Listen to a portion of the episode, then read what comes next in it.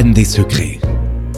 Un invité qui parle de sa vie, son œuvre, son parcours, ses engagements, ses résonances avec la société.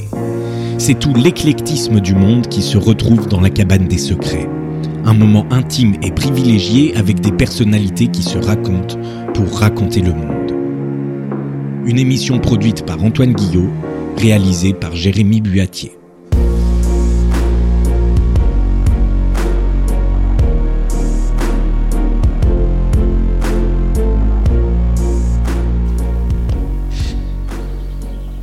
La douceur incarnée, certains peuvent la penser en dehors de la réalité. D'autres, au contraire, plus ancrés que jamais. Sa mission, visiter les morts. Chamane depuis 15 ans maintenant, elle se dit facilement en souriant, vieille chamane avec expérience.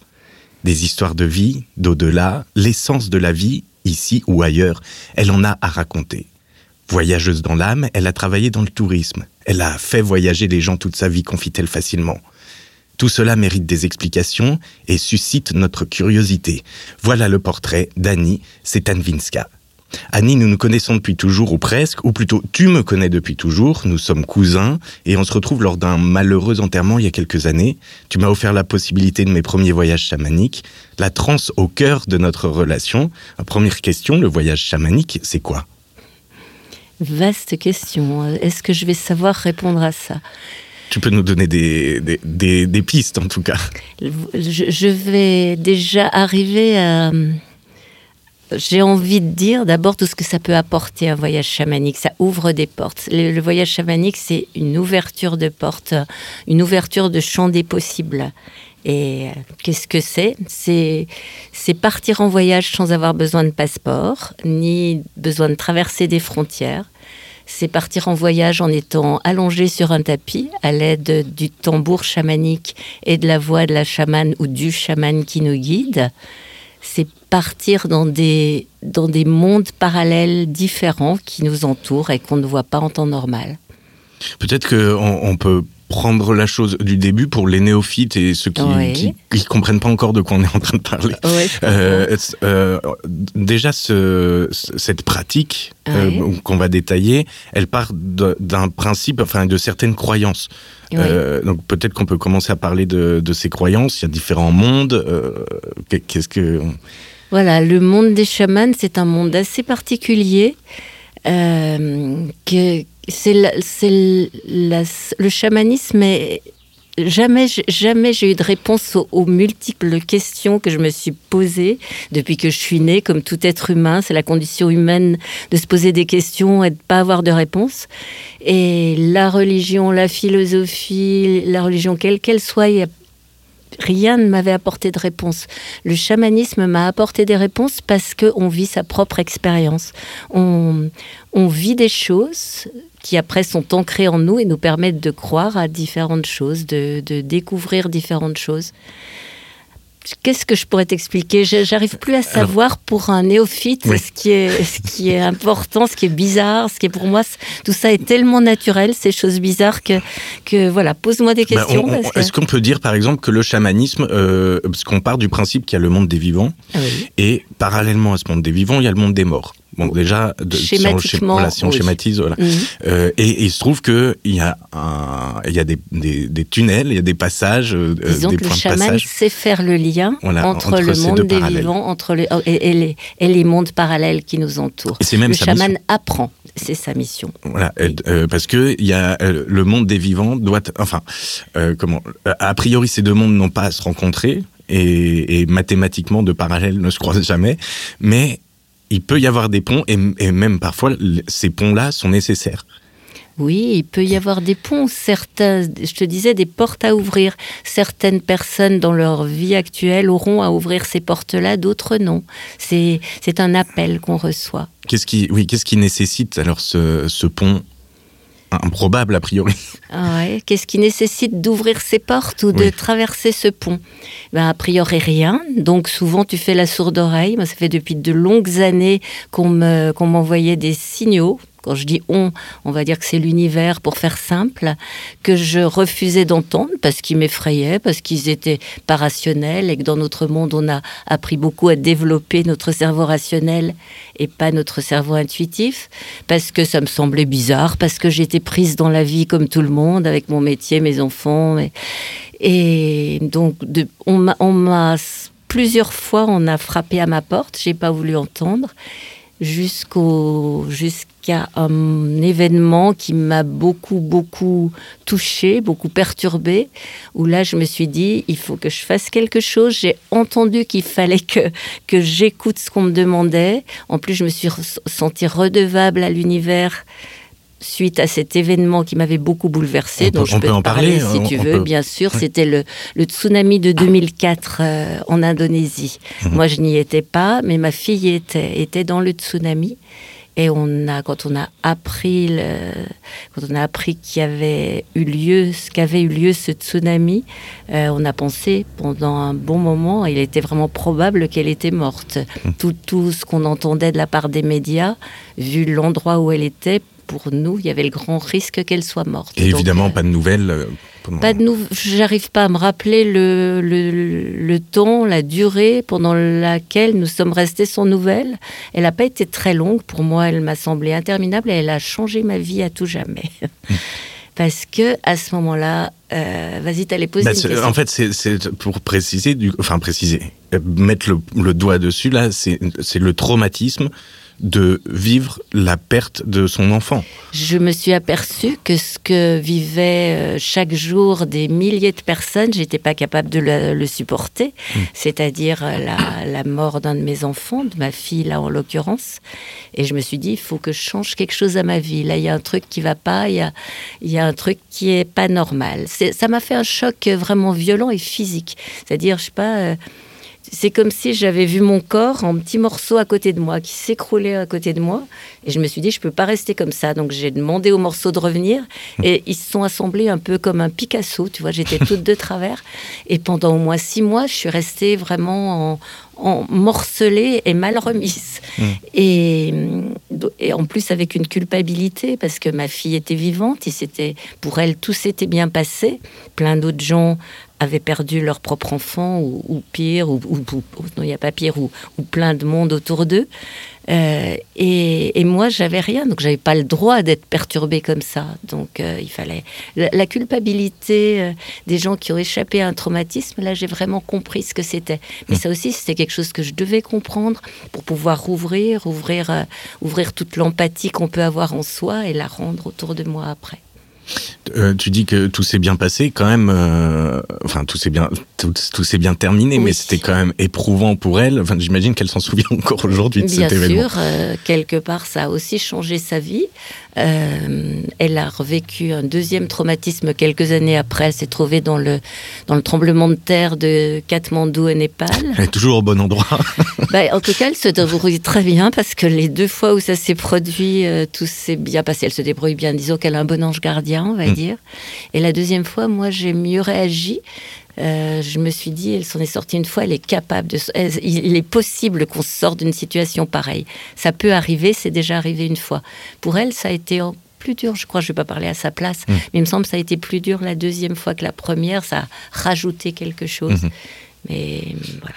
Et donc ce premier euh, traumatisme, 2003, 2004, 2004 ce premier traumatisme, euh, en fait, il te pousse dans les bras du chamanisme.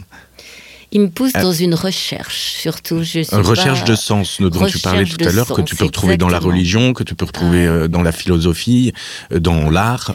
Et, et, toi, tu l'as croisé, ce sens, tu l'as, trouvé dans le chamanisme. Je l'ai trouvé dans le chamanisme presque parce que c'était ma mission, je crois. Franchement. Tu devais être à cet endroit-là. Je crois que je devais le trouver, trouver mes réponses à cet endroit-là, euh, parce que à ce moment-là, on m'a mis, on a mis sur ma route des gens qui m'ont guidé vers le chamanisme. Alors peut-être que c'est ces gens-là que j'ai accepté de croiser parce que ça me correspondait, hmm. mais en tout cas, euh, jusque là, je savais même pas ce que c'était qu'un chaman, comme tout le monde. J'avais jamais entendu parler de chamanisme, mais j'ai été guidée vers cet endroit-là. Est-ce qu'avec le recul, tu te dis que finalement, cette sensibilité chamane, je ne sais pas si on mmh, peut l'exprimer comme ça, euh, tu l'as toujours en toi et elle s'est révélée à ce moment-là. Tout à fait. Donc tu aurais pu devenir chamane bien avant. Parce que ça fait 15 ans, bon, c'est déjà énorme. Comme je le disais tout à l'heure, ça fait 15 ans que, Ouais. que, que tu pratiques le, le chamanisme, mais en fait, tu aurais pu le pratiquer depuis euh, Bien toujours ou sûr, tous les enfants ont ça en eux, en eux. Et moi, je me souviens très bien, enfant, d'être complètement chaman. Je pense que mon père était chaman lui aussi. Il ne le savait pas. Il était à une période cartésienne. Et voilà. Euh, enfant, je m'imaginais que j'étais la reine des arbres, que les arbres ça, se, se parlaient de moi entre eux. Les enfants, ils adorent ça. Et voilà, j'étais, j'avais une connexion avec la nature. euh, Peut-être hors du commun, mais peut-être assez courante chez les enfants. Et, donc, on, on est chaman plus qu'on le devient?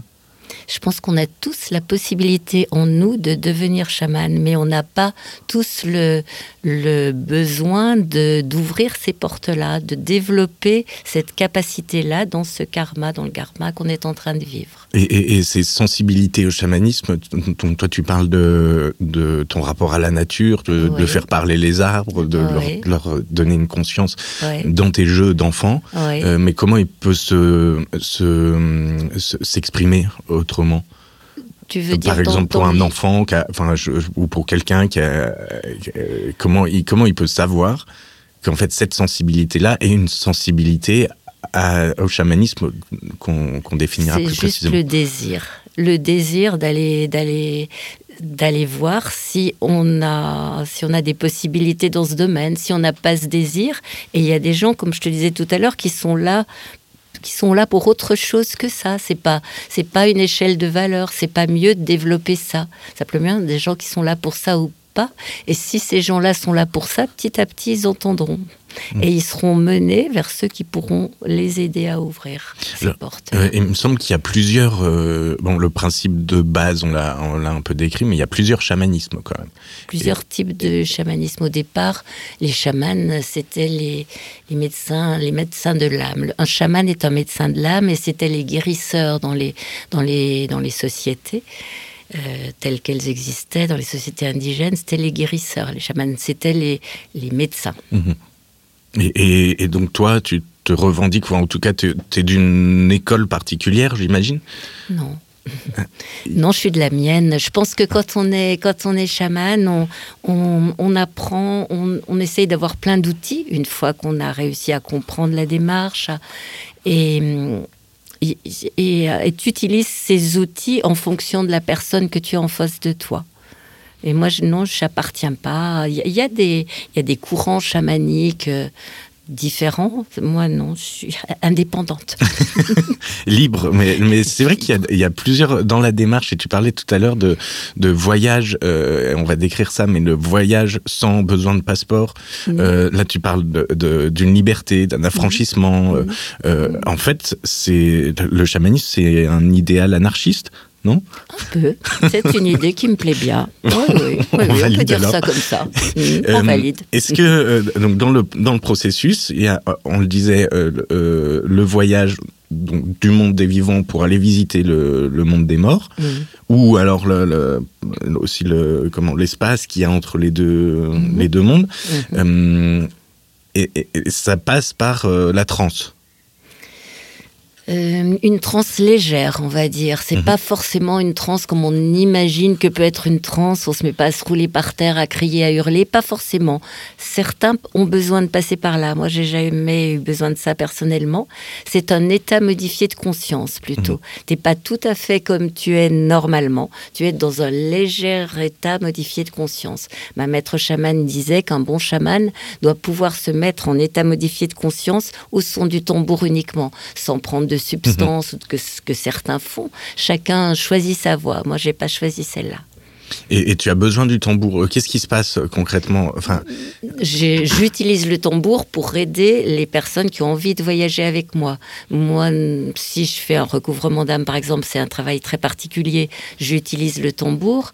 Mais pour voyager, je peux le faire euh, la nuit. Si j'ai une insomnie, je pars en voyage, je me passe du tambour. J'ai pas besoin. Je me mets C'est comme un interrupteur. Tu peux y aller, voilà, tu, peux y aller toute seule. Après, euh, je, pourrais euh, parler, puis on pourra parler de, mon expérience précisément. mais avant,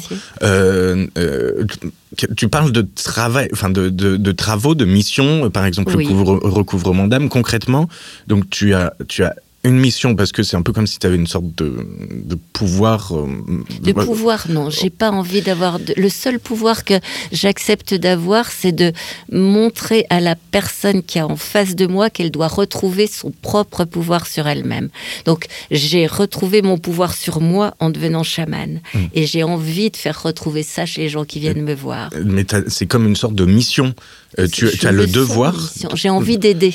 J'ai envie d'aider. C'est, je, me sens redevable vis-à-vis de l'univers, qui m'a sauvé ma fille, qui m'a et, qui t'a ouvert les yeux et qui t'a donné ce sens-là avec le avec qui a donné ce sens à ma vie. Mm. Et, et, donc toi, tu, tu, dois le rendre. Mais alors les, ces missions-là, par exemple, le recouvrement d'âme, tu peux nous en parler? C'est quoi en fait le travail du chaman? Ça, c'est, ça dépend. Le, le, le, chaman a différentes sortes. Vraiment, il, il fait différentes sorte de mission, je vais dire.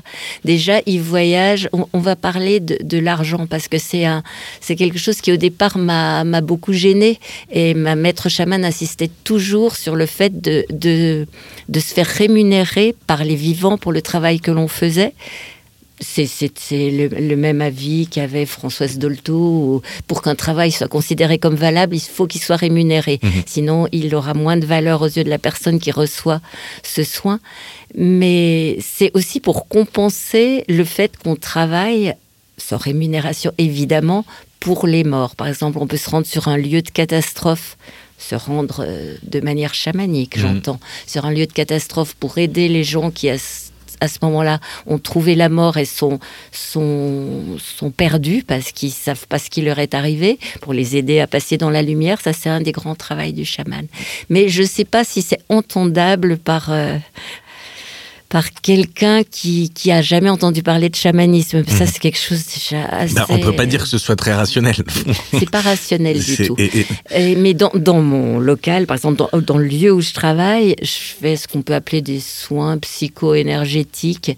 Et là, c'est beaucoup plus rationnel. Je commence simplement par entendre la personne, regarder, entendre la personne qui vient me voir. C'est une rencontre d'âme, disons qu'à ce moment-là, je vois pas son enveloppe, je vois l'intérieur d'elle. Hmm. Et, et, dans ces soins-là, donc euh, d'âme euh, tu vois l'intérieur d'elle, mais c'est quoi C'est c'est euh, une sorte de psychologique À ce moment-là, je deviens comme un bon tuyau vide. C'est-à-dire que je laisse passer les paroles de l'univers, je dis des choses et en sortant, je me souviens plus vraiment de ce que mhm. j'ai dit. Je laisse l'univers parler à travers moi et je me fais confiance. Au départ, je me disais mais pourquoi je dis ça? C'est complètement stupide. Avec l'expérience, je réfléchis plus. Je, dis à la personne qui est en face de moi ce qui me vient. Et la personne est en mesure de l'entendre ou de pas l'entendre. En fait, le, chaman est un passeur, une passeuse entre l'univers et, euh, et, la destination. oui. Euh, tu parlais de recouvrement d'âme, bon, effectivement, de, pour des âmes de personnes qui, qui viennent de mourir, enfin, qui viennent ou pas d'ailleurs. C'est pas, la même chose. Un recouvrement d'âme, c'est un travail totalement différent. Ah. C'est un travail sur un être vivant. C'est un petit peu la même démarche qu'une psychanalyse. Hmm toute proportion gardée. Mmh. quand on va chez un psychanalyste, on lui amène nos, nos problèmes et on discute de ces problèmes avec lui. Quand une personne vient nous voir pour un recouvrement d'âme, c'est qu'on considère que qu'au cours de ce karma ou des karmas précédents, il a subi des traumatismes qui ont besoin d'être soignés. Et on dit que pendant ces, ces traumatismes, des petits éclats d'âme sont partis, hmm. sont partis, se sont sauvés parce que c'était un choc trop difficile pour hmm. eux. Et le but à ce moment-là de, du chaman, c'est d'aller rechercher dans les autres dimensions ces petits ces petits éclats d'âme et de les ramener à la personne qui est là. Et ensuite, il y a un suivi il y a un suivi, on se rencontre, on se téléphone pendant euh, à peu près 3-4 mois pour discuter de l'intégration de ces éclats d'âme. Mmh. Et c'est à partir de ce que ramène le chaman que la personne va discuter. Mmh. En fait, c'est le principe de la résilience que Boris Cyrulnik euh, euh, théorise en pédopsychiatrie. C'est le même après un traumatisme, comment, comment reconstruire. c'est ça. et, et, tu parles de karma, pour préciser, donc c'est la vie. Quand je parle de karma, je vais dire la vie actuelle. Voilà. Je pense qu'on a eu beaucoup de vie avant, qu'on en aura encore beaucoup on A, on a a priori à l'infini jusqu'à ce qu'on devienne sage, vraiment, euh, qu'on soit, qu'on arrive à être tellement euh, au-dessus de tout ça qu'on n'a plus besoin de faire des expériences terrestres ou autres. Il peut y avoir d'autres expériences que les expériences terrestres dans la croyance des chamans. Euh, c'est quel type d'expérience autre que terrestre on peut, bah, Je sais pas, parce que moi je suis qu'un pauvre être humain. Mais, c'est ce que j'allais dire, là tu parles de sagesse, donc ça veut dire que même toi, t'es pas encore assez sage. Oh bien sûr que non, oh là là là, il y a encore plein de vies terrestres qui j'en suis sûre. Et, donc les expériences non terrestres, bah, c'est-à-dire se réincarner. Je pense qu'on ne ah. se réincarne pas qu'en être humain. On peut peut-être aussi se réincarner dans un autre lieu que sur la Terre. L'univers est grand, l'univers est vaste. Et donc, le, ça, c'est le recouvrement d'âme, mais il y a aussi, tu parlais sur, euh, tu peux aller sur le lieu d'un événement euh, en voyage euh, chamanique. Ah ça, c'est le travail du chaman tout seul. Enfin, tout seul, ou des fois, on croise des collègues, on leur fait un petit coucou. Et pour, pour aider des, des, âmes en perdition, pour leur expliquer ce qui leur est arrivé, leur expliquer qui je suis, ce que je vais faire, pourquoi je suis là.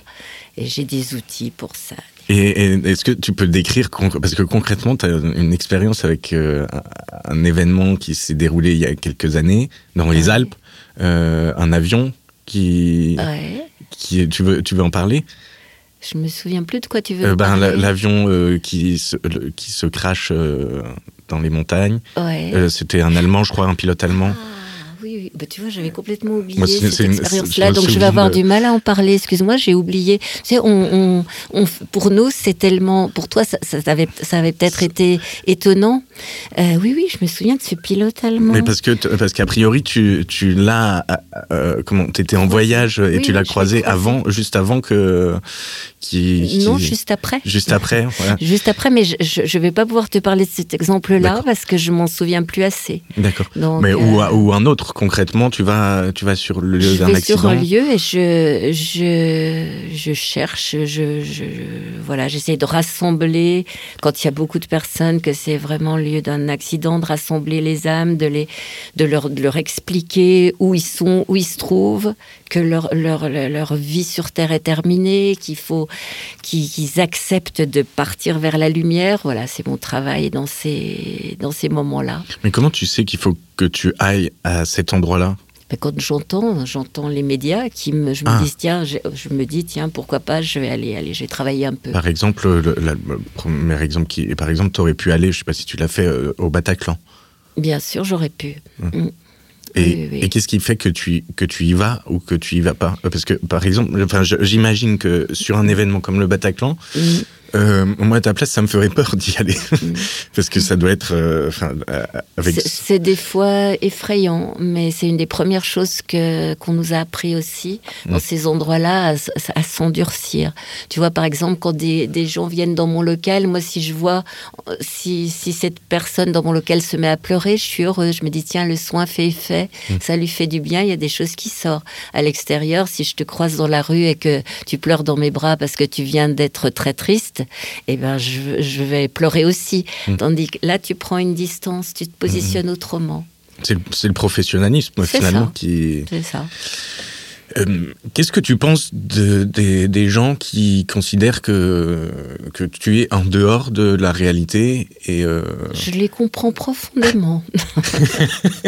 Parce que je crois qu'en plus, je sais pas si euh, on peut en parler, tu vis avec, avec quelqu'un de plutôt rationnel, de plutôt cartésien, scientifique, en plus qui est médecin de, de, profession et, qui m'aide beaucoup. Et psychiatre en plus, donc, bon, c'est comme une association improbable. C'est une association très improbable. Oui, oui, oui. Et, ce qui est assez amusant, c'est de s'apercevoir qu'on a presque inversé nos, nos professions, puisque lui maintenant organise des, des rallyes de voitures anciennes, donc des voyages.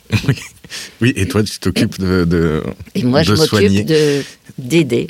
d'aider. Il, il- il théorise quelque chose, euh, enfin, c'est pas lui, mais il, il se porte vecteur de, de, de cette théorie en disant que le monde est divisé en deux catégories. Euh, donc, c'est pas ceux qui creusent et ceux qui, qui tiennent le flingue, mais c'est les névrosés et les psychotiques. Ça, c'est le discours de Voilà. mon mari. voilà. Et, et donc, bah, on peut en parler parce que ça, ça aide peut-être à, à comprendre ouais. quelque chose. Enfin, en fait, Ouais. je trouve que c'est, c'est déjà c'est une lecture du monde, enfin des êtres humains, qui est qui est très éclairante. Et, Mhm. et ça aide aussi à comprendre le- quelque part la démarche dans laquelle euh, dans laquelle tu es aussi. Voilà. Alors, euh, si c'est, si tu veux me demander euh, mon camp à moi entre les, Bah, la différence déjà entre les deux, peut-être. Alors, lui, ça m'ennuie un petit peu de, Ah. de parler de choses médicales parce que lui saurait vraiment le faire mieux que moi. Voilà. Euh, disons que les, les névrosés so- sentent qu'ils sont un peu inadaptés au monde, pour faire simple, tandis que les psychotiques trouvent que c'est le monde qui est inadapté à eux. Donc soit on veut, soit on, on s'adapte pour vivre comme on peut euh, Voilà. dans ce monde, soit on fait tout pour vouloir le changer. Voilà. Bon, maintenant qu'on a donné cette définition, il me semble que toi, on, on sait te catégoriser plutôt. Non, dans ce- parce que j'ai pas du tout en fait la, la, la croyance de pouvoir changer le monde. Euh, je pense que moi je suis ce qu'on appelle borderline, c'est-à-dire un petit peu entre les deux. tu vois. Euh, c'est-à-dire je peux basculer d'un côté, je peux basculer de l'autre, je peux même être normal quelquefois la plupart du temps. Euh, mais, mais non, j'ai pas, j'ai je pense pas pouvoir changer le monde. Je crois simplement qu'on doit choisir son camp, vraiment. Et on a déjà parlé, tu, tu trouvais que ces mondes étaient très manichéens quand je t'en Mm. parlais. Il faut choisir d'œuvrer du côté du bon ou du côté du mal. Et moi, clairement, je choisis d'œuvrer du côté du bon, d'essayer de rajouter de l'amour à l'amour, du bon au bon. euh, voilà. Ça peut paraître mièvre et ça l'est pas. Et puis c'est- nécessaire aussi, c'est un, besoin du monde, de l'univers, que de d'œuvrer, enfin qu'on œuvre pour euh, pour l'amour, pour euh, Tout à fait. Il y a d'ailleurs un- une notion du chamanisme qu'on n'a pas du tout évoquée, qui est extrêmement importante. C'est le fait que tout soit relié. C'est-à-dire, dans le, aux yeux des chamans, tout est relié. La nature, les rochers, le ciel, la lune, le soleil, la terre, les êtres humains, chacun a le même rôle et est relié par la même énergie et on doit se nourrir de cette énergie commune. Tu parlais euh, tout à l'heure de dont tu disposes. Bon, on a parlé du, du tambour. Euh, Là, euh, aujourd'hui, pendant qu'on fait cette, euh, cet entretien, tu as un très joli collier. J'ai éprouvé le besoin de mettre mon collier de chaman. Et qui est qui est quoi au juste ce- C'est un collier avec euh, lequel travaillait ma maître chamane Michel Burdet et que j'ai eu la chance de pouvoir avoir après sa mort et qui m'aide beaucoup. C'est-à-dire, c'est vrai que quand je, le mets, je le porte que quand je dois faire un travail chamanique. Je le porte jamais pour sortir le soir en ville. Et quand je le mets, ça, m'aide à me connecter à l'univers. Je fais aussi d'autres, euh, une préparation sur moi-même. Je fais certaines préparations qui ne seraient pas vraiment utiles de décrire ici, parce que c'est des choses assez spécifiques, mais ça me demande une certaine, un certain temps de préparation pour passer de la vie, j'ai envie de dire civile, à la vie de chaman. Hum. Et tu as d'autres outils, par exemple le, le- la sauge? La sauge, ça c'est pour purifier. J'aime beaucoup travailler dans mon lieu, dans mon lieu de travail habituel, au milieu de la nature. Euh, C'est un petit chalet au milieu de la nature que tu connais, parce que c'est l'endroit où j'ai tous mes alliés, tous les gens qui travaillent avec moi. Euh, ça peut être, euh, on a plein de d'esprits alliés quand on est chaman et, et même même quand on est un, quand on ne l'est pas, on a plein d'esprits alliés qui nous aident, mais on les connaît pas tout le temps. Donc moi j'ai eu l'occasion de les rencontrer, donc ils sont là euh, personnifiés par quelque chose, un objet quelconque dans ce lieu, et ça m'aide. Tu travailles aussi avec des pierres? Je travaille aussi avec des pierres, oui, des pierres semi-précieuses, oui, je, je- je- avec des huiles essentielles, avec des cartes, avec, Avec des des, pendules, Tous les outils. avec euh, des plumes. Euh, on, peut penser, quand on parle chamanisme, on pense, je pense tout de suite à l'animal totem. Oui. Et qu'est-ce que ça signifie Qu'est-ce que ça veut dire cet animal totem? Et comment comment il se définit? Enfin, ou en tout cas comment il se découvre? Euh, Est-ce qu'il y en a qu'un? Est-ce que ça, ça peut varier. C'est un animal totem. C'est cet esprit. C'est un esprit qui, en fait, c'est incarné en général dans un animal et qu'on a l'occasion quand, ça se passe bien, de croiser au cours d'un voyage chamanique. C'est en principe le premier but d'un voyage chamanique pour une personne euh, habituelle, croiser son, animal totem. Et cet esprit guérisseur, on peut dire aidant, en tout cas allié, euh, s'incarne dans un animal qui représente ce dont a besoin la personne à ce moment-là, ce que ce qu'a travaillé cette personne à ce moment-là. Donc une fois que la personne rentre de voyage, on on parle ensemble et on, décrypte un petit peu tout ça. Parce que l'animal totem, où il porte un message, euh, euh, souligne, montre du doigt. Quelquefois, ça dépend des rapports qu'on a avec son animal totem, ça dépend le nombre de fois où on va le voir. Moi, la première fois que j'ai fait un voyage chamanique, que j'ai croisé mon premier animal totem, il ne m'a pas regardé de tout le voyage. Il a, c'était un tigre et il a passé son temps à faire sa toilette comme un chat à se lécher, sans me regarder et sans me parler. Et clairement, il me disait depuis le temps que je l'attends celle-là, on va voir si elle revient, si cette fois je peux la prendre au sérieux ou non. Et il a fallu que j'y retourne plusieurs fois pour qu'on puisse engager la conversation. C'était un tigre, tu dis. Alors, je sais pas si tu te souviens, enfin, pas de raison, parce que tu as dû en voir euh, plusieurs depuis, mais moi, mon le premier voyage que tu m'as fait faire, le passeur de, de, ce voyage-là, pour moi, c'était un énorme tigre blanc. Et qui était, en fait, qui était, je sais pas pourquoi, euh, c'était évident pour moi que c'était euh, mon grand-père, donc ton oncle. Euh, mm. Voilà. Et, le fait que ce soit un tigre euh, tous les deux, ça veut dire ça veut dire, ça veut dire qu'on est de la même famille, qu'on est, qu'on est reliés. et, donc je peux considérer que mon animal totem, en tout cas à ce moment-là, c'était un tigre blanc ou c'était mon grand-père?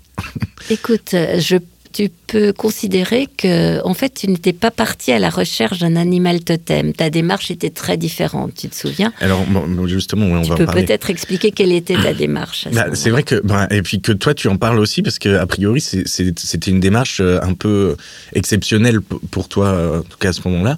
Euh, donc, on, on se revoit, enfin, tu connais mon existence depuis que je suis né, euh, bon voilà, mais on s'est jamais vraiment vu. Enfin, il me semble pas, en tout cas pas dans mes souvenirs, mhm. avant l'enterrement de, mon grand-père, de ton oncle euh, en 2014, et où là tu me vois, mais sans me voir, enfin, sans que moi je te, mais toi tu me vois pas. que je te vois. Et, euh, et, quelques mois après, alors je sais plus exactement comment ça s'est passé, mais on prend contact et mhm. euh, tu me parles de, enfin, tu me proposes, je travaillais sur euh, Camille Claudel et Auguste Rodin, et tu me proposes de faire un voyage chamanique pour aller rencontrer Camille Claudel et Auguste Rodin. En fait, tu étais venu à la maison pour euh, croiser mon mari et ah lui demander euh, la, maladie, de, lui parler de la maladie de, de, Camille. Oui, une analyse psychiatrique de, voilà, c'était plutôt ça. Et en vous entendant parler et en voyant que tu avais vraiment envie de, savoir la réalité de ce qu'ils avaient été, je t'ai fait cette proposition. Si tu veux, je peux essayer de te le faire rencontrer en direct et tu lui poseras toutes les questions que tu veux. Mmh. Et c'est vrai que tu as fait une drôle de tête. Bah, plus, oui, bah oui c'est parce que c'est vrai que j'étais à, 10 000 kilomètres de, de, de ces croyances-là, de ces préoccupations-là. Enfin, je, je pense que avant qu'on croise d'une manière ou d'une autre ce, cette démarche, on ne peut pas, pas l'imaginer. Enfin, c'est quand même très particulier. Donc, évidemment, j'y suis allé en me disant, bah, pourquoi pas, je sais pas. J'ai rien à craindre. J'ai rien à craindre, voilà. Euh, enfin, je sais pas si j'avais vraiment rien à craindre, mais en tout cas, j'y suis allé avec cette, cette idée-là. Et, et puis, il se trouve que, qu'il s'est passé des choses. Alors, mm je sais pas dire euh, parce que j'ai rencontré, on peut dire que j'ai fait plusieurs voyages et que mm et que dès la première fois, j'ai rencontré euh, Rodin, mm. j'ai discuté avec lui, enfin, je me souviens très bien, de, je me souviens même de l'odeur qu'il avait. Tu parlé de son odeur, et... t'avait marqué. Et donc j'ai bu un, verre de rouge avec Rodin euh, dans, un de ses ateliers. En plus, qui était un atelier, enfin, qui était, c'était très précis. Je me suis rendu compte après que l'endroit où on était, c'était, euh, c'était l'atelier de, de l'actuel musée Rodin, euh, et donc qui venait d'acheter. Bon, je faisais beaucoup de recherches sur, euh, sur lui, donc je connaissais sa vie par cœur et, et avec les historiens, avec les conservateurs de musées, etc. Et c'est l'actuel musée Rodin qui était son atelier qu'il a acheté fin du 19e, ou début, peut-être début 20e, et hum, c'est Rilke qui lui avait trouvé d'ailleurs cette adresse. Et, euh, et en fait, on s'est retrouvé dans, ce, dans, dans cet atelier-là. Mais pourquoi c'était un, une expérience, une proposition un peu incongrue, exceptionnelle pour toi? C'est la première fois que je faisais ça, mais ça m'a pas paru incongru, ça m'a paru naturel. Là, c'est pareil, j'ai senti qu'il fallait que je te propose ça. Après, j'étais, t'étais quand même, euh, t'étais quand même mon petit cousin. j'avais des préoccupations de toi et je voulais, je, voulais quand même faire les choses vraiment dans les règles. Et je me souviens que je t'ai fait rentrer un peu trop tôt. T'étais pas content. Tu, quand tu es revenu, tu mm. m'as dit mais je n'avais pas fini. Pourquoi tu m'as fait rentrer si tôt? Et je voulais quand même pas. C'était la première fois que tu partais dans ces mondes-là. Je voulais savoir comment tu allais réagir à ça après. Donc, euh, c'est pour ça que je t'ai pas laissé plus longtemps. Bah, c'est vrai que c'est un petit choc. Alors, encore aujourd'hui, je me dis, mais est-ce que j'ai vraiment. Oui, voilà. Est-ce que c'est le fruit d'un rêve ou d'une imagination? Parce qu'on est en sorte de de pseudo-hypnose. Enfin, je ne sais pas. C'est un état modifié de conscience. Donc, euh, donc d'où vient l'histoire qu'on se raconte, qu'on vit à ce moment-là? C'est compliqué. Euh, Bien sûr, mais, mais c'est tout à fait normal de se poser ce genre de questions. Il suffit que la part rationnelle de son cerveau soit rassurée par la part intuitive de son cerveau. Que celle-là lui dise Mais t'inquiète pas, je sais que j'ai besoin de toi, je vais pas devenir fou tout de suite. Je, je simplement céder, s'appuyer l'un sur l'autre, ça peut nous ouvrir des des, opportunités énormes. Donc faisons-le, travaillons ensemble mhm. plutôt que de travailler séparément, plutôt qu'il y en ait un qui veuille absolument dominer l'autre. Mhm. S'il n'y a que le cerveau intuitif qui marche, on est du côté des fous. S'il n'y a, que le cerveau rationnel, on, passe à côté de plein d'autres choses. Oui, et le, monde fait que le cerveau rationnel a, a, le dessus de toute façon dans notre quotidien. Dans notre civilisation à nous, oui. Donc l'idée, c'est de, c'est de rééquilibrer un petit peu ça. Voilà, tout à fait. Et pas dans toutes. Euh, euh, on pense à, à quoi des bah, certaines euh, certaines sociétés indigènes où les choses sont pas comme ça encore. Où les même en Afrique, on est beaucoup plus à l'écoute de son cerveau, de son cerveau intuitif souvent. Hum. Il y, a, des grandes régions quand même de chamanisme. Il y a, bon, évidemment, en Afrique, on, peut trouver ça, en, Amérique du Sud, en, Mongolie. en Amérique du Sud. Et ce qui est tout à fait étonnant de remarquer, c'est que les chamans qui viennent de tous ces endroits différents, très éloignés les uns des autres, à une époque et qui existaient à une époque où, où les relations entre les différents pays n'existaient pas ou peu, mm.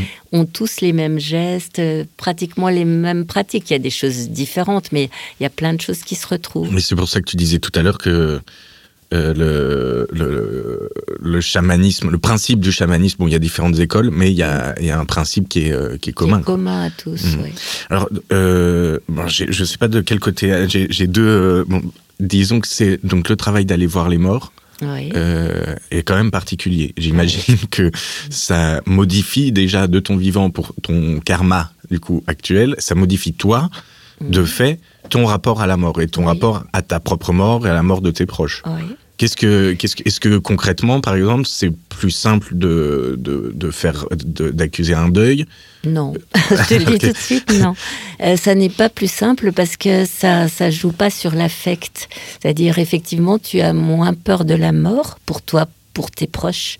Mais si les gens, les gens que tu aimes disparaissent, ben le manque est là. Hein. Hmm. Même si en tant que chaman, tu peux aller voyager pour lui, tu dois pas en tant que chaman, t'amuser à aller le voir sans arrêt pour, pour le retrouver. Tu dois, tu dois le laisser partir. Et c'est aussi difficile de laisser partir quelqu'un auquel on tient quand on est chaman que quand on l'est pas. Hmm. C'est-à-dire, euh, l'affect ne change pas.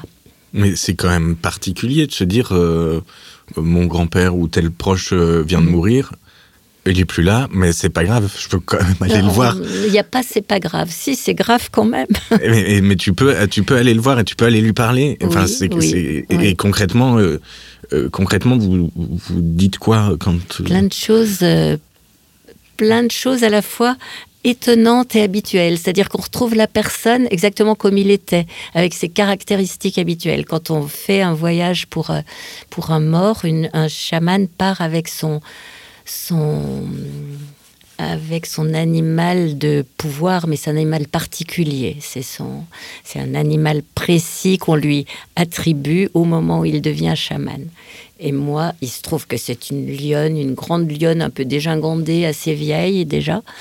Et quand j'ai voyagé pour quelqu'un de ma famille qui venait de partir et qui a toujours eu une, espèce d'humour, d'ironie un peu décalée, il m'a vu arriver, il m'a dit Ah, t'es venu avec ton toutou.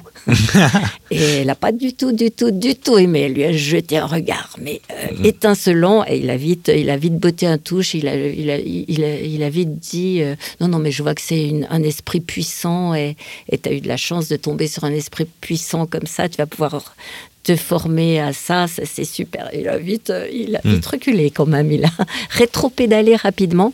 Et après, je l'ai retrouvé, cette personne, comme je la retrouvais tout le temps. On, a été sur les lieux euh, où il avait l'habitude d'aller, on s'est retrouvé euh, à Cannes, et il m'a dit, oh, t'as vu comme c'est pratique, plus besoin d'autoroute, machin, hop, on veut y aller, on y est. Hmm. Et on a, il a demandé des nouvelles des autres personnes qui lui tenaient à cœur, on a, il m'a dit des choses sur ces personnes qu'il n'aurait pas pu me dire s'il avait été en face de moi en tant que, en tant que lui, hmm. avant. En tant que, mais, mais c'est difficile, c'est difficile à expliquer, à, il faut le vivre pour le croire. Mais est-ce que euh, comment tu fais la part des choses entre c'est l'âme de cette personne qui nécessite cette visite, qui réclame cette visite, euh, et, et, toi, l'envie de, revoir. dans ce cas, pardon, je te coupe. Dans ce cas précis, c'était clairement euh, moi qui voulais aller le voir. C'est une démarche que je me suis autorisée. Mais as le droit oui, j'ai le droit. Je demande la permission à mon guide chef avant hmm. de faire tout voyage. Possiblement, le guide chef peut te dire non. Oui. Et ça, et ça arrive qu'ils te disent non. Euh, je. C'est pas arrivé souvent parce qu'en général, j'essaye de pas abuser. Je, sais ce que je dois faire, ce que je dois pas faire. Si tu y vas, c'est qu'il y, a une raison. tu vas chercher quelque chose de précis. Voilà, c'était une nécessité. J'ai pas pu y aller tout de suite. Il a fallu. Euh, et je pense même que c'est le guide chef qui m'a proposé d'y aller. Hmm. Au bout d'un moment, ouais. Voilà. Mm. Mais je sais que je peux pas y retourner dix fois et que je sais que la prochaine fois que j'y vais, ce sera pour, euh, ce sera la deuxième et ce sera pour qu'il s'en aille ailleurs. après, il y aura plus. Après, je le laisse tranquille. Bah, c'était ma question d'après. Est-ce que ça veut dire que si tu peux le visiter, mm il n'est pas tout à fait passé dans, dans cette deuxième parallèle qui est, qui est celui du monde des morts. Il n'est pas encore passé ce, qu'on appelle, nous, chamans, dans la lumière. Donc il est en transition. Quand on le fait passer, tout, tout à fait. Quand on le fait passer dans la lumière, il y a une petite porte qui s'ouvre et il s'en va. Et après, c'est fini. Alors, quand on devient chaman au départ, on est très tenté par aller, aller visiter. Euh, la lumière non. ça, on n'y va pas. Mais aller, aller, aller rechercher les, les âmes des, des, des personnes qu'on aimait qui ne sont plus là c'est quelque chose qu'il faut éviter. On peut le faire de temps en temps pour des grandes occasions, mais il faut éviter. C'est quelque chose qui leur demande un gros effort parce qu'ils sont ailleurs autrement maintenant. Hmm. Donc, quand on leur demande de revenir, ils le font, mais c'est un gros effort, un gros travail pour eux. Donc, on le demande le moins souvent possible. Et, quand ils sont dans cette euh, zone de transition, euh, hmm. Déjà, est-ce que ça dure longtemps? Est-ce qu'ils le sont longtemps? Et, et, pourquoi? Est-ce que c'est parce que ben, en fait, ils attendent quelque chose avant de passer de l'autre côté? En général, oui, c'est ça. Donc, ils ont un besoin, voilà. Et, là, on est au cœur de la mission de chaman, finalement. C'est ça, quand ils n'arrivent pas à se décider à, à passer dans la lumière, effectivement, et il faut pas les forcer.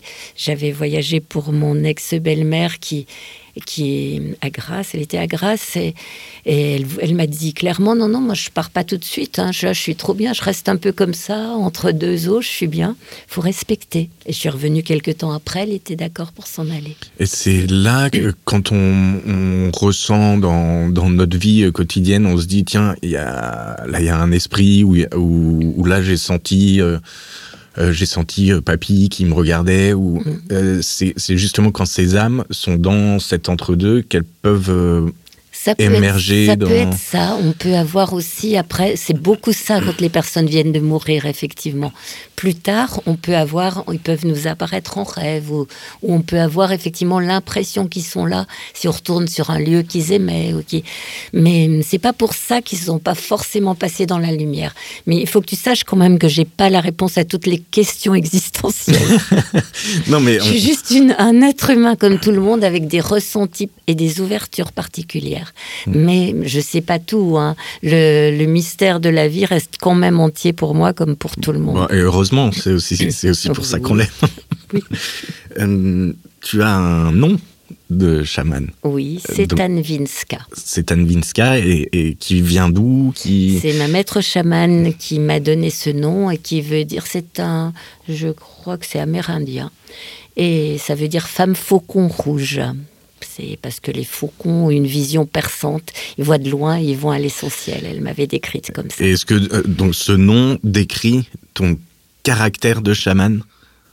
Une une partie de mes caractéristiques de chamane. M- Mais ça, ça les conditionne, ça la conditionne ce... Des fois, je me rappelle que je dois aller à l'essentiel grâce à ça. Ah oui, ça donne sans une feuille de route ou ça donne, ça, un petit peu. Euh, on, a évoqué euh, tout à l'heure la transe. Alors tu sais que euh, après ces expériences, donc moi j'ai continué de mon côté à, à développer une technique de transe, notamment pour le travail plateau pour les comédiens. Voilà. Euh, Est-ce que finalement d'utiliser la transe dans l'état de conscience modifié euh, au service d'autre chose que que, le, service chamanique. Euh, Est-ce que c'est une hérésie? Non, non, non. Je pense que chaque comédien, tous les comédiens entrent d'une certaine manière en transe. Et je pense qu'effectivement, non, c'est une manière, au contraire, d'être juste, d'être dans le vrai. Est-ce que euh, là, on est dans un endroit particulier, dans le petit studio du petit théâtre de Saint-Paul, dans notre euh, yourte? On s'y Euh, sent bien. On s'y sent bien. Est-ce que pour toi, cet espace-là, il a, il, a, il a bougé là depuis euh, une petite heure qu'on est là et qu'on discute? Cet espace devient de plus en plus amical. Je vais dire qu'il devient de plus en plus amical, chaleureux pour moi. Et, et je sens au niveau du chakra, chakra du cœur une grosse, euh, une grosse, pas agitation, une grosse ouverture. Une grosse, euh, il se passe des choses. J'ai de la chance alors.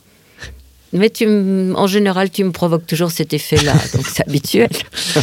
Est-ce que tu aurais un mot euh, pour euh, résumer euh, ton, ton rôle de chaman, ta vie de chaman? C'est compliqué à résumer. C'est un, c'est un travail de ressenti et c'est un travail d'amour. C'est, c'est, c'est avant toute chose un travail d'amour. D'amour pour, euh, pour tout ce qui m'entoure, pour l'univers et surtout pour les, l'âme qui est en face de moi. C'est Et je pense qu'on peut soigner par l'amour. En fait, tu es au service. Tu es au service de l'univers, au service des autres. Oui, oui, oui. Est-ce que dans ton métier, c'est vrai qu'on n'a pas, on n'a pas évoqué ton métier, euh, Mon premier ton métier. premier métier, mon métier normal. ton métier normal, voilà. ton métier à l'époque où tu étais rationnel, Oh, voilà. Je ne l'ai jamais été. Mais tu travaillais dans le tourisme. été- je travaillais dans le tourisme et je m'aidais beaucoup déjà de mes intuitions. C'est-à-dire, je travaillais dans le tourisme, mais pour une petite agence euh, qui faisait beaucoup de voyages individuels. Et mon, je, je trouvais, j'avais besoin de rajouter une dimension de bonheur aussi à ce travail. Et j'avais envie de rendre heureux les clients qui poussaient la porte de l'agence à travers la découverte du voyage qu'ils allaient faire. Souvent, je voyais arriver des gens stressés, fatigués. Et je les voyais, je leur disais toujours, revenez me raconter après votre voyage. Ils revenaient, je voyais des gens épanouis. Je me disais, mais ça devrait être remboursé par la sécurité sociale, les voyages. C'est pas possible, ça leur fait un bien fou. Et, et je me je me sentais comme rôle le, le, le besoin de trouver le voyage qui allait correspondre et faire du bien à la personne en face de moi. Donc on parle bien de voyage. euh, Ça, c'était des vrais voyages dans mon agence de des voyage. vrais voyages des dans l'agence de voyages, voyage, mais finalement c'est pas du tourisme. euh, Enfin, tu les envoyais pas au club Med, donc euh, aussi. ceux qui avaient besoin d'y aller, euh, c'était d'autres clubs que le Club Med, mais Oui, bon, mais- ceux qui avaient besoin d'y aller, si, c'est là que je les envoyais. Certains, c'est ça dont ils avaient besoin. Mmh. Et d'autres, c'était autre chose. Et ça, ça t'a permis de voyager énormément oui, oui, oui. J'ai euh, toujours adoré les voyages dans tous les domaines. Donc, euh, dans le domaine physique, géographique, euh, concret, j'aime beaucoup les découvrir. Découvrir, je pense que ma taxe carbone est un peu élevée et je suis bien désolée de ça. Mais je pense aussi qu'il faut réinventer un tourisme qui soit, qui soit en accord avec tous les besoins actuels. Et, et, je crois que ce serait. je ne crois pas qu'il faut se replier sur soi. C'est la dernière chose qu'il faut faire, se replier sur soi. Je, trouve quand même que les personnes qui voyagent géographiquement, physiquement, ont une ouverture d'esprit bien plus grande que ceux qui, qui restent chez eux. Après, on peut y retourner et trouver que c'est là qu'on est le mieux. Mais justement, on a des points de comparaison, on peut voir où est sa place à soi. Mm. Mais découvrir les autres, c'est c'est comprendre, c'est comprendre l'humanité, c'est comprendre que où qu'on soit, les gens sont tous les mêmes. Mm. qu'on soit russe, chinois ou n'importe quoi, en, ou français, mais ça, c'est très beau, c'est très fort ce que, ce que tu dis là, mais c'est drôle parce que c'était ma question euh, d'après justement. Qu'est-ce que, qu'est-ce que ça apporte de voyager? Mais est-ce que ça, le fait d'avoir fait ça toute ta vie, euh, ça détermine finalement la chamane que tu es aujourd'hui. Sans doute, il y a sûrement une grosse influence de mon travail et des découvertes que j'ai fait des gens ailleurs et des lieux ailleurs, des lieux qui nous parlent, des lieux où on sait qu'on a vécu un autre karma, parce qu'à ce moment-là, on ressent les choses, des, des personnes qu'on croyait très différentes. Moi, j'avais lu énormément de livres sur la Chine, par exemple, hmm. et, et, la Grande Muraille ou d'autres, d'autres choses, et je me disais, mais les Chinois sont pas tout à fait comme nous, c'est pas possible, ils ont des réactions que je pourrais jamais avoir. Et je suis partie, j'ai voyagé en, Chine plusieurs fois. Je me suis trouvée une fois avec un guide dont, le, dont les parents étaient instituteurs comme les miens. Et mais il, il était comme moi et ses parents étaient comme les miens. C'était, je dis mais tout le monde est pareil. On a tous les mêmes soucis, les mêmes inquiétudes, les mêmes ressentis, les mêmes peurs, les mêmes joies, les mêmes bonheurs. Tous homo sapiens, finalement. C'est ça. c'est propre à l'homo sapiens, finalement, cette, euh, cette culture, cette croyance euh, chamanique. On n'imagine pas un, lion partir en voyage chamanique. Et pourtant, c'est toujours sous forme d'animaux que eh s'incarnent les esprits. Mais parce que tout est lié. Je crois que mes chats sont chamans. J'ai ah tendance à penser que mes chats sont chamans. à leur manière. À leur manière. Et je, je suivais une dame qui, qui, qui, qui venait d'avoir un cancer et Jusqu'à maintenant, j'ai deux chats, un chat, une chatte, c'est du frère à la sœur. Et, à partir du moment où j'ai préparé le local pour cette dame, la, petite chatte vous ne me quittez plus. Elle voulait vraiment aider cette personne. Elle avait besoin d'être là avec moi.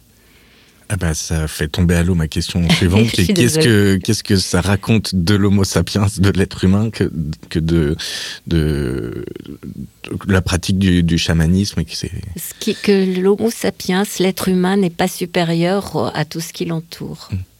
C'est une leçon d'humilité aussi. Bien sûr. Bien sûr. Ben, quand on nous dit qu'être un bon chaman, c'est être un bon tuyau vide, c'est mm. aussi une leçon d'humilité. oui, l'ego que tu mets de côté. Voilà, l'ego prend un sale coup là. et, ce qui est bien, tu essayes de te rattraper maintenant parce qu'avec les voyages que tu fais, bon, tu voyages quand même un petit peu, mais les voyages que tu fais, les voyages chamaniques, euh, sont zéro émission de CO2. Absolument. c'est pas beau la vie. Est-ce qu'il y a, euh, on arrive euh, vers la fin de, de cette discussion, est-ce qu'il y a un film qui, fait particulièrement écho à ton parcours, à ta vie? Alors là, priori comme ça tout de suite, il m'en vient pas. Pourtant, je suis sûre qu'il y en a eu bah qui fait écho à ma vie. Euh, non, on se retrouve après souvent dans des dans des ressentis, dans des personnages. Je sais pour pour rassurer tous les rationnels, je peux dire qu'effectivement, il y a sûrement une part de folie en moi parce que je me souviens, tu n'étais pas né du tout quand ce film est sorti. C'était la vie de Tchaïkovski par Ken Russell hmm. et ça parlait de l'attraction de la folie. Tchaïkovski avait été attiré par la folie et avait accepté l'appel de la folie. Mhm. Moi, j'ai préféré accepter l'appel du chamanisme. Et ma maître chamane disait toujours que la différence entre les fous et les chamans, c'est que les chamans savent maîtriser, ils savent revenir quand ils doivent revenir. Hum. Les fous ne savent pas. Donc, si tu n'avais pas croisé le chamanisme, tu serais, aurais pu sombrer dans la folie. Beaucoup plus jeune. Après, j'étais rentrée dans le rationalisme. Je m'étais lancée dans la vie. Mais, mais comment vivre dans un monde, comment vivre sereinement dans un monde où il se passe tant d'horreurs? C'était ça mon gros problème. Et c'est ça qui faisait que j'aurais pu me réfugier dans la folie pour oublier ça. J'ai préféré me lancer dans la vie. C'est aussi bien, sans doute, mais, mais c'était, ça a été le problème de toute ma vie ça. Comment vivre sereinement quand on sait qu'en ce moment, moment où on parle, les gens qui se font tuer, violer, pour moi, j'y arrivais pas. J'avais besoin de d'œuvrer un tout petit peu du côté du bien. Et le chamanisme a répondu à ça. Mmh. À, mon petit niveau, je fais ce que je peux. Je fais quelque chose quand même. Il y a un livre qui fait écho à, à ton histoire, à ta vie que j'ai beaucoup, Le livre qui m'a énormément parlé, je viens d'en oublier l'auteur, ça s'appelle Un autre corps pour votre âme. C'est l'histoire euh, racontée par un, par un médecin, par un psychanalyste américain qui a, fait, qui a eu l'idée de mettre sous hypnose ses clients et de leur faire raconter leur vie entre deux karmas hmm. De faire raconter à ses clients leur vie entre deux karmas, c'est-à-dire où on va pendant quand en transition, la fameuse zone de transition. Non, pas celle-là. Celle quand on est déjà dans la lumière. Ah. Qu'est-ce qu'on fait? Qu'est-ce qui se passe? Et quand j'ai lu ce livre, pour moi, ça a été comme une, mémoire que je retrouvais. Je hum. mais, évidemment, mais oui, mais je me rappelle de ça. Hum. Bien sûr, tu Donc il y a des réponses concrètes, quoi. Ce qu'il y a derrière, là, ce qu'il y a au bout du tunnel après la lumière, quoi. Oui, il y a des réponses, mais après, c'est les croyances des chamans. Et ça, chacun croit à ce qu'il veut. Quel message tu aurais à adresser à la petite Annie? Imagine, euh, je peux prendre ton message, je voyage dans le temps et je vais lui délivrer ce message à Annie qui a, euh, je sais pas, 7 ans. Je vais lui dire, t'inquiète pas, ce que tu es maintenant, tu vas le retrouver. Tu mettras du temps, mais tu verras, ça, se passera. Il y a presque une vie entre ce moment-là et le moment où elle s'est retrouvée, cette petite Annie. Absolument. Et eh ben, je peux lui dire ça oui, il y a presque une vie, mais, mais ce qui est important, c'est le chemin. C'est pas forcément le résultat, c'est tout le chemin qu'il a fallu faire pour arriver là, pour en arriver là. Et le résultat, c'est bien. Moi, je suis contente, vraiment, je, suis, je remercie tout le temps pour ça, pour, pour avoir cette chance de pouvoir aider quelquefois les gens autour de moi, des fois les gens de ma famille, de pouvoir euh, apporter une petite aide quand ils ont un problème. Et je remercie beaucoup pour ça mais c'est une chance extraordinaire de pouvoir euh, donner un petit sens à sa vie. C'est un sens à donner à sa vie. Et inversement, avec mes pouvoirs chamaniques, je, alors on peut pas dire pouvoir, mais avec mes, ma pratique chamanique, je voyage dans le temps et j'ai un message de la petite Annie de 7 ans qu'elle ah t'adresse aujourd'hui. Alors, qu'est-ce que tu voudrais qu'elle te dise? Ah, J'ai envie qu'elle me dise, je suis fière de toi. Je pense qu'elle le dirait, elle pourrait le dire? Ouais, je pense qu'elle pourrait le dire. en toute, que, en toute humilité. Parce que parce que c'est pourtant c'est pas c'est pas grand chose, mais mais, c'est bien. Je, trouve que je suis allée dans le bon sens. Alors bien sûr qu'il y a plein de choses que je pourrais améliorer. Hein. ça, on est bah, d'accord. évidemment, mais il y aura les prochains karmas pour ça. Voilà, ils servent à ça. Un dernier mot pour la route? Moi, je vous aime. merci Annie, merci. Au revoir. Au revoir. Merci Antoine. La Cabane des Secrets, une émission de Carnet d'Art Podcast qui vous a été présentée par la compagnie Caravelle, un programme produit par Antoine Guillot, réalisé par Jérémy Buatier. Retrouvez-nous sur votre plateforme d'écoute préférée et abonnez-vous pour ne rater aucun épisode. Vous pouvez nous retrouver également sur Instagram et Facebook, sur carnetdart.com et sur la compagnie caravelle.fr. Vous pouvez également nous soutenir en faisant un don défiscalisé sur Eloasso en suivant le lien en description. Allez-y, cliquez cliquez sur le lien, vous, verrez, ça va bien se passer. Merci beaucoup. Gros bisous.